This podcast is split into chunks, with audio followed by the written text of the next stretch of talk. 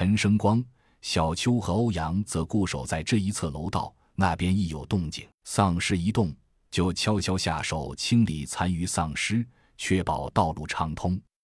议定之后，分头行动，花开两朵，各表一枝。甄孝阳四人悄然来到诱敌点，让刘丽丽和刘金强在拐角处等待。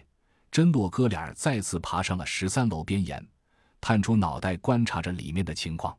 借着月光，可以看到数不清的身影摇晃着，哭声来自黑影深处。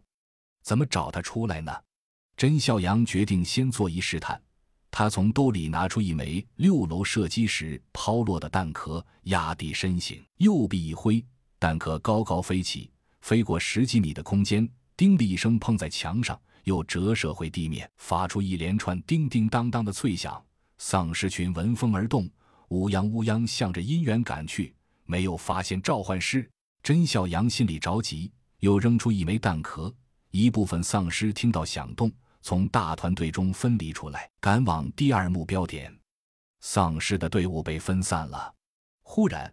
丧尸群发生了巨大的骚动，开始整体向对面楼梯移动。怎么回事？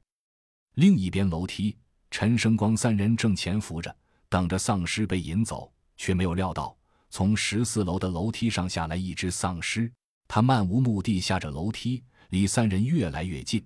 最先发现的是小邱，他用胳膊肘碰了碰两人，指了指上面下来的这个倒霉玩意。三人决定后退，于是慢慢起身。却不料陈生光背在背上的撬杠短毛太长，毛尾在起身过程中一下子碰到了楼梯金属扶手上，寂静中咚的一声巨响，顿时吸引了所有丧尸的注意力。他们齐齐转过头来，摇晃着往生源处走去。小邱几人在黑暗中被庞大尸群的无数白眼人一瞪，吓得魂归天外，什么都再也顾不上，爬起来就是逃命。甄孝阳朝刘丽丽二人招手，二人上前来，见丧尸都往对面去了，很不理解。甄孝阳想了想，拿起了对讲机。